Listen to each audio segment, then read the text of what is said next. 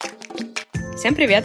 Привет! Это Мила и Катя. И подкаст «Годно» — подкаст о событиях прошлого, которые нас радуют и не грустят. Я просто пытаюсь каждый раз что-то новенькое придумать. А что может радовать нас больше, чем классные фильмы? Да, которые выходили в 2008 году. Этот выпуск — это наш спешл, бонус, который мы записали совместно с э, ребятами, ведущими подкаста о кино Pointcast. Ну что, давайте вспоминать самые классные, веселые и грустные фильмики 2008 года. Фильмики. Маленькие.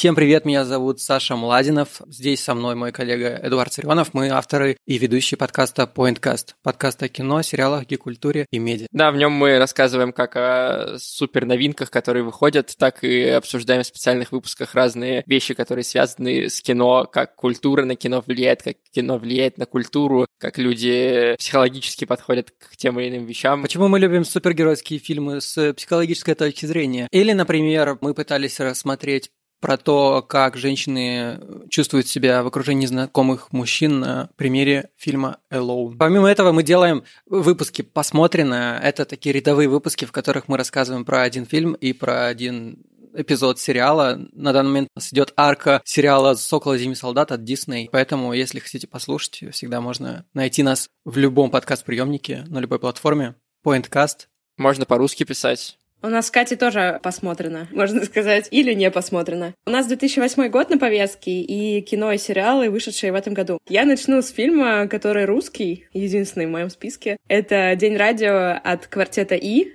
Я вчера даже упоролась и пересмотрела его. Сто лет не смотрела. Решила в рамках подготовки. Мне кажется, квартет «И» такие ребята, они либо очень сильно нравятся, либо очень сильно не нравятся прям вот э, полярное мнение по поводу них. Так вот, я из тех, кто очень кайфует с их юмора. Хорошая, веселая, качественная комедия, что очень редко бывает у нас э, в российском кино. У меня есть история, что меня выгоняли в универе с лаборатор... лаболатолки, как мы их называли, по физике, потому что мы с э, однокурсницей вспоминали шутки. Мы, в общем, слишком сильно смеялись, и нас обеих выгнали просмеяться в коридор. Перепонка. Да, перепонка. Что перепонка? Хорошее слово, перепонка, перепончатый. Знаешь, какой-нибудь там м- перепончатокрылый... А, мы что, этих животных сами должны придумывать? Слава, где мы их сейчас возьмем? Ну да, серпень. Что серпень? Ну, перепончатокрылый, серпень. А что такое серпень? Август по-украински. Прекрасно. Значит, водится на Украине. И только в августе. Все. Блин, вот ты все время рассказываешь, что ты такая хорошая девочка, а я такая, типа, дерзкая, при этом меня ни разу не выгоняли в универе с лабораторки. Насколько же вы там угорали? Кстати, кстати, в одном из первых выпусков я шокировала Катю и довела до эпилептического припадка, сказав, вот тебе бабушка Рабиндранат Тагор. Так вот, это цитата из Дня радио. Она живет во мне, и я периодически это использую в разговоре. Я хотел еще поговорить про «Сумерки», потому что это просто знаковое кино в моей жизни. Опа! И это говорит да. парень. Да, да. Ну, во-первых, я почти в любом выпуске своего подкаста всегда хвалил «Сумерки», именно первую часть, за то, что она очень классно режиссерски снята. Плюсую. Ее сняла Кэтрин Хардвик, и там реально много классных на тот момент неординарных решений и весь вот этот тон повествования. И самый прикол, что я узнал про «Сумерки», не увидев этот фильм сначала. И мне рассказывала моя подруга, мало кто знает, я болгарин, она мне на болгарском рассказывала сюжет этого фильма. И вы представляете, как для меня это было странно? Есть какая-то семья богатых, влиятельных людей, они вампиры, но не едят людей. А при этом приезжает какая-то обычная девушка, она приходит в школу, видит эту богатую семью. Они влюбляются, но он как бы не хочет с ней как бы вообще общаться, а потом он меняет свое мнение. И ты слушаешь это и думаешь, что это вообще за кино? Типа, и это все называется «Сумерки». А я бы на болгарском хотела это послушать. Обожаю болгарский язык. Но я сейчас уже не вспомню те самые эпитеты. Это очень крутой фильм, и более того, сейчас вот э, рядом здесь лежит моя девушка, мы с ней уже пять лет знакомы, и она обожает первые «Сумерки», она, наверное, еще больше подпитывает мою любовь к этому фильму, потому что мы, наверное, в год его пересматриваем раз пять-шесть точно. О, Господи! Вы разыгрываете его э, в качестве ролевой составляющей? Ну, ну, как сказать... Просто мы любим пересматривать э, фильмы, И ну, там просто поставить что-то перед сном, а «Сумерки» — это такой фильм, под который легко можно уснуть. Вы как люди, у которых дома одна видеокассета, и вы все время смотрите «Сумерки». Хорошее сравнение, кстати, да. Я могу еще рассказать историю, связанную с «Сумерками». Дело в том, что в 2008 году э, мне было 10. И я тогда, конечно, «Сумерки» не смотрел, но все в школе, конечно же, на этот счет шутили, вспоминали, как на украинском будет э, вот это вот «я упырь» или как там, да, вот это все. И, соответственно, «Сумерки» я посмотрел уже, будучи в сознательном возрасте, когда на третьем курсе у меня была жуткая сессия, у моей девушки была жуткая сессия, и нам нужно было после там 12 часов учебы что-нибудь вот тупое посмотреть и как бы отвлечься. И мы посмотрели подряд, каждый вечер мы включали одну из частей «Сумерек», и мы посмотрели за там пять дней все эти части «Сумерек» подряд, и я такой, первая часть очень даже ничего. Просто первая совсем по атмосфере. Там есть такой... Она какая-то немножко готическая, там такой цветкор темный. И еще я хотела отметить, конечно же, что в первой части очень крутая музыка. Я до сих пор переслушиваю саундтрек именно из первой части. Там был Мьюз, там был Том Йорк, Парамор. Там было прям много классных очень треков, не заезженных.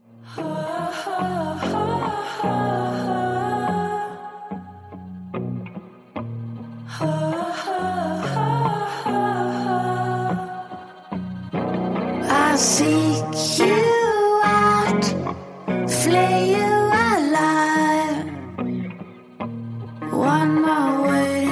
survive.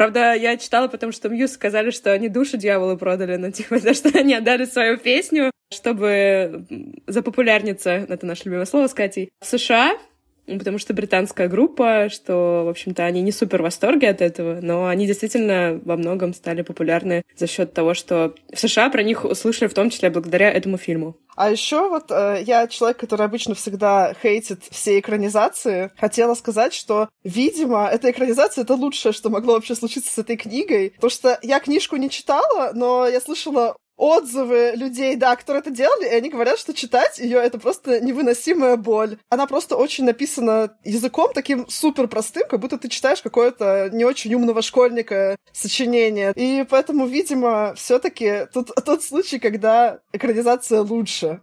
Я в тот момент была безумно влюблена. Я была, по сути, Беллой только у себя в жизни. То есть это у меня ровно была синхронизация моментов. То есть я, я залипала на очень красивого парня, который тоже там не отвечал взаимностью какое-то время. И, в общем, да, вообще всю жизнь не отвечал Который взаимностью. тоже был вампиром? Нет, он был хоккеистом. Но по ощущениям был как вампир, поэтому я... Но крови он видел немало, да? Знаете, как Гарри Поттер для меня была синхронизация с моим взрослением, «Сумерки» у меня была синхронизация с моей первой любовью, очень сильным чувством. Поэтому именно к первому фильму у меня такие особые отношения. Ну все, поехали дальше. Слишком много внимания «Сумеркам». В 2008 году еще вышла одна из моих самых любимых комедий, наверное, которая вообще есть. Это «Всегда говори да» с Джимом Керри. И дело в том, что я ее смотрел в детстве, мне всегда нравилась, ну, потому что она смешная, там, комедия положений. Но при этом, когда я посмотрел ее в более взрослом возрасте, я заметил еще и довольно большую драму там самого вот этого персонажа Джима Керри. И более того, когда я в подростковом возрасте пересматривал этот фильм, он сложил этот фильм и еще один, который, как ни странно, сериал, который вышел в 2008 тоже поучаствовал в этом, сложил образ, типаж девушки, которая мне нравится. Сериал «Мерлин», потому что Я там есть... Мерлина. потому что там есть прекрасная Моргана, невероятно красивая женщина. А здесь в «Всегда говори да» Зои де Шанель просто потрясающая, и я потом все фильмы с ней пересмотрел по нескольку раз. И даже ужасный сериал «Новенькая», который выходил, где она играла главную роль, я тоже пересмотрел. А мне нравился новенькая. Почему ужасно это сразу? Ну, он очень такой тупой на самом деле. Да ладно, смешной. Между тупым и смешным очень тонкая грань. Хотел пошутить, простите. Да, это относится к нашему подкасту очень сильно. И потом еще довольно большое количество времени я потратил на то, чтобы пересмотреть все с Джимом Керри. Но лучше в итоге, чем «Маска» и «Всегда говори да», я ничего не нашел. Раз уж мы начали говорить о комедиях, о тонкой грани между тупым и смешным, я расскажу о фильме «Не шутите с Зоханом», который лично я очень люблю. Хотя юмор там вообще сомнительный. Но этот, этот фильм оказал большое влияние на мою жизнь, а именно на то, как я хожу стричься. Я когда выбираю парикмахера, я никогда не хожу к мужчинам. я просто не могу это выдержать. То есть, если кто не смотрел этот фильм, то герой Адама Сэндлера, он там парикмахер, и он очень специфически выполняет свои рабочие обязанности. У него клиентки в основном такие женщины в возрасте, которым, видимо, не хватает мужской ласки и любви. И он, когда начинает э, там мыть им голову и так далее, он устраивает и там такое мини-эротическое шоу. Страстно обмазывает их шампунем, поливает себя там водой. По-моему, он даже там с ними уединялся потом в какой-то подсобке устраивает какой-то там полный трэш. И реально я не могу, я когда сажусь к парню, парикмахеру, и он начинает мыть мне голову, я просто такая... Сразу начинаю представлять, что сейчас начнется вот это вот все. Но недавно не было свободных женщин, и пришлось мне сходить к парню. Я наконец-то поборола это. Ура, я сходила к парикмахеру, ни разу не угорев над этим. Мне очень нравится, у Афиши была статья про этот фильм, и они назвали это анекдотом, растянутым на полтора часа про пенис, хумус, хезбол и действия сексуального характера с пожилыми дамами.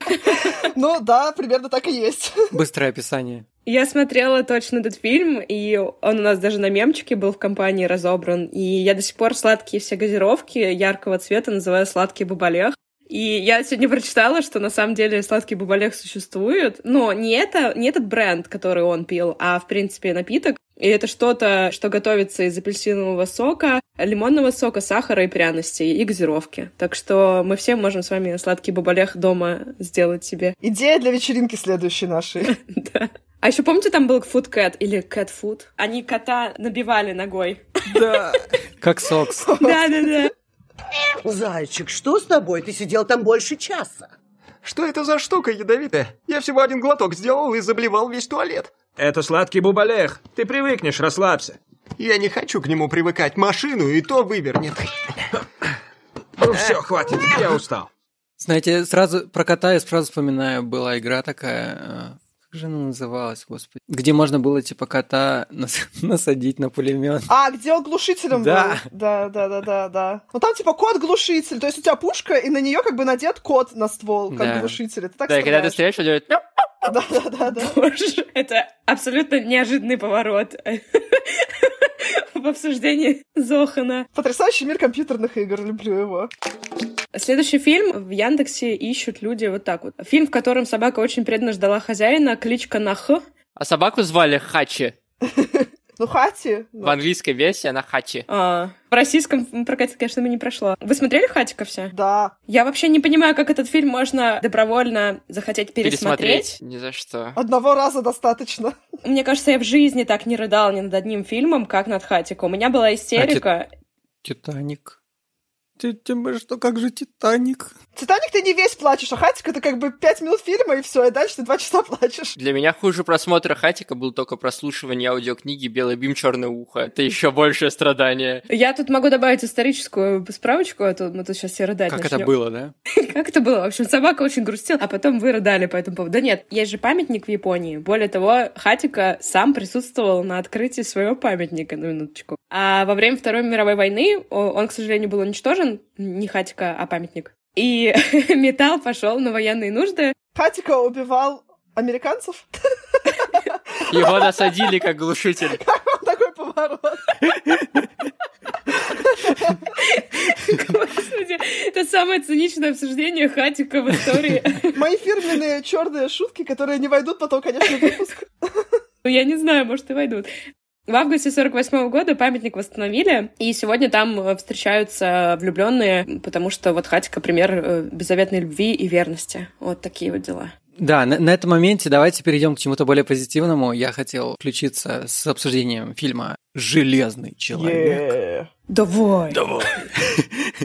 Ну, во-первых, он более позитивный, потому что этот... Легко быть более позитивным, чем Хатика. Вообще не нужно стараться. Не-не-не. Этот фильм оказал очень сильно позитивное влияние на развитие кинокомиксов в мире. Это один из культовых фильмов, который вот даже в моем сердечке открыло что-то новое, неизведанное. Портал в комиксы. Портал в, да, в комиксы. И в тот момент, конечно, я не подозревал, что нас ждет огромный сериал из кинофильмов Марвел. Но тогда я даже первый фильм это смотрел и думал, ну даже тех, те фильмы Халк, которые были до этого, это все херня. Вот это фильм, так фильм. И я его стабильно пересматриваю ну, точно раз в год, потому что, опять же, это в списке тех фильмов, которые я пересматриваю. Это вторая кассета. Сразу после «Сумерек» запускаешь «Железного человека».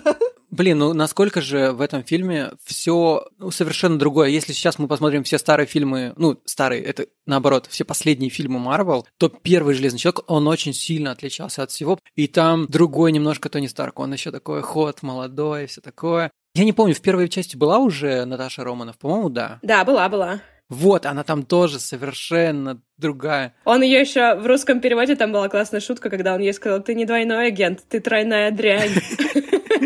Можно я тут расскажу? Издательство Marvel, они были практически банкротами. Никто уже особо не читал комиксы. Роялти со всех фильмов Человека-паука, у них там из серии было 25 тысяч долларов. Все остальное Sony, да? Да, все остальное забирали Sony, там еще других героев тоже же у них купили, там Люди X до сих пор не у них. К ним пришел чел, забыла его имя, вчера читал, он забыл, не суть. Он сказал, ребят, делайте сами фильмы. И они собрали пачку героев, взяли банки 500 миллионов примерно долларов на экранизацию фильмов по этим героям, но в этом списке не было, кстати, Железного Человека. И стали думать, с кого начать, и был очень большой шанс, что вселенная могла начаться бы с Капитана Америки. М. И никто не знает, на самом деле, как бы это пошло, потому что Капитан Америка отличный герой. Мне бы зашло. Смысл в том, что Капитан Америку уже несколько раз на тот момент экранизировали, а они хотели начать с чего-то нового. И вот через два месяца после того, как они взяли кредит, к ним вернулись права на Железного Человека, которого в течение 15 лет почему-то так и не смогли экранизировать, хотя попытки были. И они такие ставим в банк Да, они такие, это супер большой герой, классный, интересный. И мне еще очень нравится тот момент, что они были как бы они шли в банк поэтому они принимали такие решения, которые сейчас бы они не приняли, потому что сейчас они часть Дисней. Фильм не такой безопасный. Да, и они бы не взяли Роберта Дауни-младшего на главную роль, потому что он в тюрьме сидел. Ну и наркоманом был. Да, я не знала, прикольно. Они как бы хотели какого-то актера, который харизматичный, но вот еще не из супер больших звезд. Он же стал супер большой звездой именно за счет Марвел вселенной. Ну, еще надо сказать, что в Железном человеке было очень мало сценария прописано, и Железный человек очень много импровизировал на площадке Железного человека, да, там очень много импровизаций, просто огромное количество. Я... я просто не гожусь в герои, это ясно. С моим-то списком недостатков и ошибок, совершенных в основном публично. Просто читай Да, с листа. Да. Скажу честно.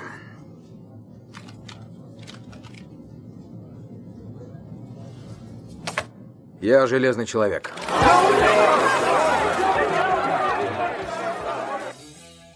Знаете, когда ты читаешь вот э, взгляд в прошлое, ты понимаешь, как все сложилось идеально, что сколько было моментов, в которых все могло пойти не так, но все сложилось ровно как надо, и у нас родилась колоссальная какая-то огромная вселенная. Блин, я вообще такие истории обожаю, потому что много, в принципе, историй, когда компании практически разорились, а потом что-то сделали, что вывело их вообще на какой-то супер другой уровень. Это очень классно. Да, знаете, какому фильму «Железный человек» в 2008 году проиграл Оскар за лучшие визуальные эффекты? Какому? Загадочной истории Бенджамина Баттона. А, ну О! да, это да. С историей того, как Брэд Питт из старика становится молодым и умирает. И мне кажется, что он прям один из тоже довольно трогательных. Мне кажется, что я тоже рыдал в конце Бенджамина Баттона, несмотря на то, что вообще очень редко плачу на Я тоже плакала, я помню. Я в кино на него ходила. Я, по-моему, не плакала. Я еще, знаете, что, почему не плакала? Потому что меня в конце фильма очень сильно сбила логика того, что он вдруг стал уменьшаться и превратился в младенца. Ну почему? Это же логично. Но он родился младенцем старым и стал расти, а потом снова уменьшился. Это не очень логично. А, ты думала, что он должен остаться гигантским младенцем? Ну, типа того.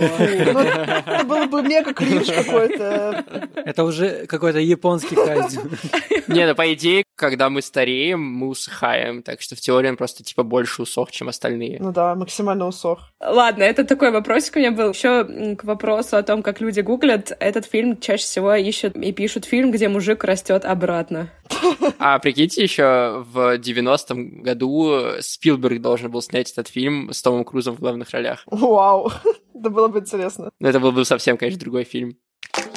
Расскажу про фильм, который мне очень-очень нравится. И я тоже миллион раз, наверное, его смотрела. «Миллионер из трущоб». Я обижен на «Миллионер из трущоб» за то, что Бенджамин Баттон не стал лучшим фильмом в том году из-за «Миллионера из трущоб». А мне «Миллионер из трущоб» даже больше понравился, чем Бенджамин Баттон. Мне очень нравится сюжетный ход. Ну, он, конечно, из книги, потому что это по книге снят фильм, что парень играет в игру по типу «Кто хочет стать миллионером», он э, отвечает на все вопросы правильно, люди видят, что он не какой-то суперобразованный при этом, и начинают подозревать, что, наверное, он мошенник, что как-то ему там подсказывают вопросы, и его там полиция начинает допрашивать. Как же так получилось, откуда он все вопросы знает. И дальше там идут вот эти вставки из его жизни, что какой-то эпизод в его жизни ведет к тому, что он узнает ответ на этот вопрос.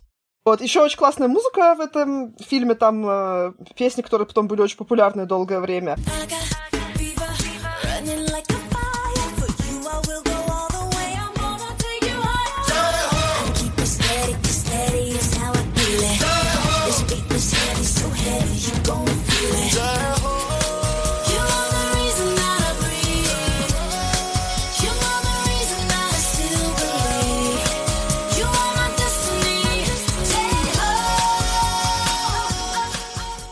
Но я сейчас узнала грустные вещи о нем. Я просто решила почитать, а что стало с теми актерами, которые играли в этом фильме. И там вот с детьми не супер прикольная история там же есть дети, которые играли героя и его возлюбленную маленькими. И они на самом деле жили, как и герои фильма, в бедном квартале. И когда они возвращались в Индию, их там встречали как национальных героев, что вот они там прославили Индию, и казалось бы, что их жизнь должна была измениться после этого. Им правительство обещало, что дадут им квартиры в центре города, что они будут круто жить, но на самом деле им нифига не дали.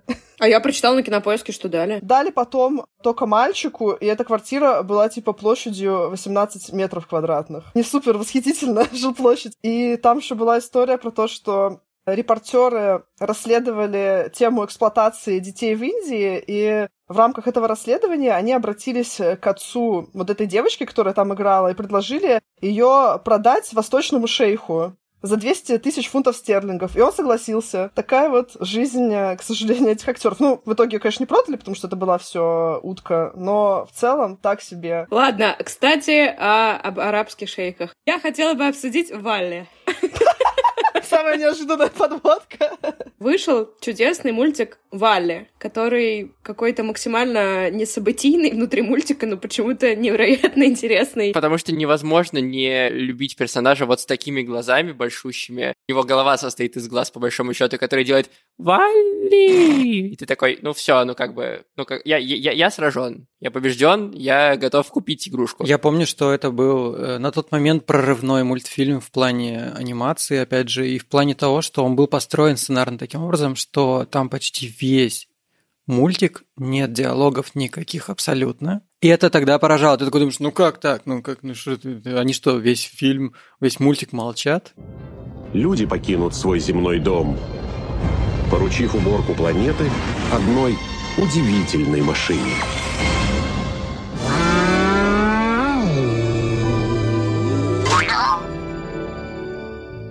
Окей, следующим в нашем списке мы хотим обсудить сериал, который вот во мне вызвал очень много эмоций, потому что я смотрел его прям залпом весь сериал. Это меня заняло, по-моему, три или четыре дня.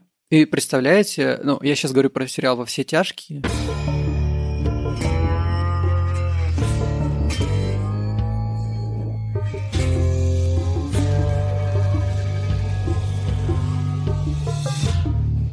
Где очень такая тяжелая атмосфера, и это очень круто, с одной стороны, но с другой стороны, когда вот как я три, три дня смотришь это, у тебя просто крышу сносит. И это нереально крутой сериал, в котором главный герой сначала положительный, а потом, чем дальше он больше становится, наоборот, таким отрицательным. Для меня это сериал не про то, что кто-то был положительным, а стал отрицательным, а для меня это сериал про зло. Этот мрак в нем жил, он просто да, его да. выпустил наружу, и у него были тысячи возможностей на протяжении всего сериала перестать этим заниматься, и принимать другие решения, ему это в кайф было. И это для меня этот сериал стал великим и для, для всех людей, для многих. Стивен Кинг, кстати, назвал его лучшим ТВ-сериалом в истории. Как раз потому, что то, как показан главный герой, его развитие от какого-то там невнятного учителя до просто короля зла. И вот эта вот трансформация, она какая-то не в лоб, она очень тонкая, но безумно талантливо это сделано. Нет, ты точно не знаешь, с кем ты разговариваешь.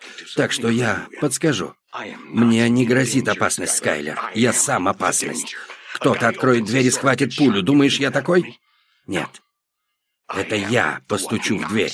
А хотите я грустную вещь скажу? Я не продрался через первый сезон, я бросил его. Эд, мне кажется, тебе нужно дать ему еще один шанс. Возможно, возможно. Но я вот, я несколько раз начинал, я помню. Я начинал, когда в школе учился, начинал позднее, ну, потому что вроде как, типа, культовый сериал, все дела. Я начинаю смотреть первый сезон, первые три серии, я такой, не, все, хуйня какая-то, я не могу. Ну, я прям, я, серьезно, я прям не могу продраться через него. На вкус и цвет. У меня было немножко странное впечатление в начале. То есть мне вообще понравился сериал, он очень классный, но мне, когда его рекомендовали, мне сказали, что «А вот это фильм про то, как учитель становится наркодилером. И я думала, что там будет какой-то очень долгий процесс того, как он становится, а он буквально там первые две серии становится наркодилером, и я такая, а что там дальше будет? В чем прикол? Не, ну дальше дальше, конечно, тоже интересно, но я ожидала, что там весь сериал про вот этот вот его именно превращение просто из учителя просто в наркодилера, а там дальше еще там сложнее все это, конечно. Я уже упомянул сериал «Мерлин», который тоже начал выходить в 2008 году. И давайте я про него еще чуть-чуть расскажу. Это история про молодого Мерлина, который еще неопытный, и он должен скрывать то, что у него есть магия. И король Артур тоже молодой, и еще не король, а там принц Артур. И Моргана вообще не фея, а просто волшебница. Для меня этот сериал был, знаете, вот тем сериалом, который ты включаешь вечером или утром рано, когда идё, э, готовишься идти в школу, и ты его смотришь, и неважно, с какой серии ты его смотришь, и неважно, смотрел ли эту серию ты несколько раз до этого, ты его включаешь, и как бы погружаешься. Вот Зена, Королева воинов был для меня такой сериал. Мерлин тоже был для меня таким сериалом, и мне почему-то всегда казалось, что там очень много эпизодов, что там очень много сезонов, и что я ни разу его не досмотрел до конца, то есть я смотрел вот такими урывками. А потом я посмотрел, и оказалось, что там всего 65 выпусков. Всего 65? Всего лишь. Всего 65, там всего 5 сезонов. По меркам Наруто, который он посмотрел, это все фигня. А сколько в Наруто? Больше 600 серий. Аниме это вообще лучше не, трогать. Нет, Мерлин офигенный, я вообще фанат этого сериала. На самом деле не так много сейчас вот фэнтези-сериалов такого плана. Потому что фэнтези-сериалы сейчас делают либо это что-то такое а там «Игра престолов» и «Ведьмак», то есть больше такое дарк фэнтези. А вот Мерлин, он в духе реально этих старых добрых сериальчиков а Зена, где там приключения, и как бы, нет, там есть, конечно, смысл тоже какой-то, он не совсем пустой, но больше там вот ты на позитиве это все смотришь, и там просто веселые приключения. Но он еще и построен так, как вот эти все сериалы, когда у тебя есть в каждом эпизоде отдельная арка сюжетная, но есть еще глобальная, которая разбросана там по одному эпизоду раз в три выпуска, просто какой-то кусочек кусочек тебе глобального сюжета рассказывает. К этому сериалу невозможно относиться как к экранизации реально каких-то артуровских штук. Это просто отдельная абсолютно вещь. Но конец там, к сожалению, спойлерил еще Мэлори. Ты не досматривал это до конца? Я же говорю, у меня такое ощущение, что я никогда не видел конец. Ну, Артур умер в конце. Тут э, же включается вот эта вся легендарная история, почему, например, книжка про короля Артура, э, одна из моих любимых, «Король былого и грядущего», почему она вообще так называется? Потому что легенда есть о том, что вот Артур, он умер, но в самые горестные, в самые бедственные времена для Англии он вернется и будет э, править и спасет свою О-о-о. страну. Поэтому называется «Король былого и грядущего». И достанет свой Да, меч. и поэтому, ну вот что он как бы вот в этом Авалоне похоронен, это какая-то недостижимая земля, откуда потом он должен вернуться. И в сериале там тоже как бы немножко это есть, что вот Артур умирает, но Мерлин, он типа отправляется в какое-то путешествие дальше, и как бы намек есть на то, что это все не зря, и когда-нибудь в будущем что-то там еще будет. Второе пришествие. Типа того, да. Второй президентский срок. О, нет. А у меня мультик. Это «Каролина в стране кошмаров». Он снят по повести Нила Геймана, про которого я уже рассказывала, когда у нас в выпуске была история про американских богов. И обычно он не пишет детские книжки, потому что он такой более мрачниковый. Но тут вот он написал, и что из этого получилось, можете либо прочитать, либо заценить мультфильм. Для мультик я вот не знаю, насколько он для детей норм, потому что он такой достаточно жуткий. Там всякие дети-призраки, потусторонний мир, ведьма, которая похищает людей и заменяет их какими-то копиями, у которых пуговицы вместо глаз. Очень жуткие, на самом деле, там моменты есть. Есть, на самом деле, интересная штука. Э, есть такой автор, Макс Фрай, не знаю, знаете вы или нет. Слышали, конечно. И у него в, в одной из книг есть история, где главный герой, он э, внезапно осознает, что весь мир, который существовал, в котором он жил, этот фантастический, он как бы перевернутый, и на самом деле все они злые, и они все по-другому поступают, и это самый жуткий кусок, самый жуткий рассказ во всем вообще книгах, потому что, ну, он прям до костей пробирает, потому что ты к этим героям привыкаешь, и потом все, что они делали до этого, они как бы перекладывают на другой лад, что они делали это для другого, прям под кожу залезает буквально, и в Каролине вот эта история с тем, что родители родители оказываются не родителями, а вот этими куклами с пуговичными глазами. Это вот из той же серии, это какие-то наши потаенные страхи, только в овеществленном виде. Очень хорошо ты рассказал. Я бы так сама не сказала даже. Я хотела только сказать, что это не просто мультфильм, а это же кукольная анимация. То есть по стилю это чем-то на Тима Бертона похоже. Вот кто угорает по Тиму Бертону, мне кажется, вам и Каролина понравится. Потому что я как раз этот мультик открыла, когда я посмотрела все Тима Бертона, что нашла, я такая, блин, что-то надо похожее найти. И вот тогда я посмотрела Каролину. И, конечно, меня всегда поражало, как вообще делают эти мультфильмы. То есть это куклы, которых покадрово снимают, вот это вот их перемещают там по миллиметрику. Это такая работа. То есть там вот, например, на съемках Каролины там был отдельный человек, который вязал для этих кукол свитера спицами толщиной с человеческий волос. Шесть. Представляете, какая это работа? Там э, было 13 тысяч квадратных метров построено вот этих вот маленьких декораций, всяких там яблоневых садов, города, вот этого всего. Просто когда смотришь такой мультик, от осознания вот этого во время просмотра это как-то еще ценнее становится, когда ты понимаешь, что это не просто нарисовано, а сколько людей вот это вот все делало. Это прям очень круто. Да что, что? Ну, я просто скажу, что годный был год для кинопрома прям вспомнила студенчество свое, школьные годы, как мы смотрели и угорали все вместе над ними. Над Хатика особенно. Угорали над Там столько угорательных моментов просто. Да, прям угорали до слез. Жаль, комедии больше не снимают. Я прям бы посмотрела. 2008 был супер, на самом деле, на фильмы. То есть мы обсудили довольно много, а вообще-то там еще Темный рыцарь вышел. Там э, рок-н-ролльщик от Гая Ричи. Вышел фильм, который я в детстве пересматривал, потому что он был у меня на диске, который называется «Телепорт». Не знаю, видели О, ли вы его. Да, я смотрел. Потом там вышел еще Хроники Нарнии вышли, которые с принцем Каспианом. С принцем Каспианом А, вторая принц часть. Каспиан, ну нет, это не интересно. Да. Вторые части Ничего это- из этого уже не лучше «Сумерек». Смирись. Там вышел мультик Вольт про песика, который быстро бегает, и хомячка в шарике. Вы знаете, у меня в детстве был хомяк, и мы решили после этого фильма, что нужно хомяка тоже такой шар купить. Мы сажали его в шар, но единственное, что он делал, он там какал. Он не бегал, ему становилось страшно, и он начал какать в этот шар, и все, он не бегал в нем. Отлично. Концепцию не понял. Потом там вышел фильм после прочтения «Сжечь» Вики Кристина Барселона. Короче, у меня такое ощущение, что там каждую неделю какой-то, ну, если не шедевр, то около шедевра выходил. Пандемии не было, понимаешь, кинопром был на пике. Что я могу сказать? Остается ждать нашего следующего выпуска. Может быть, он когда-нибудь будет. Мы же не хозяин хатика. Мы придем. Какой ужас. Ой. Ребят, слушайте подкаст Point Cast. Ищите его на русском языке в поисковой строке. Это важный лайфхак, чтобы быстрее найти. Слушайте подкаст годно и смотрите кино. И пересматривайте старое кино, потому что оно очень тоже здоровское. Пока. Всем пока.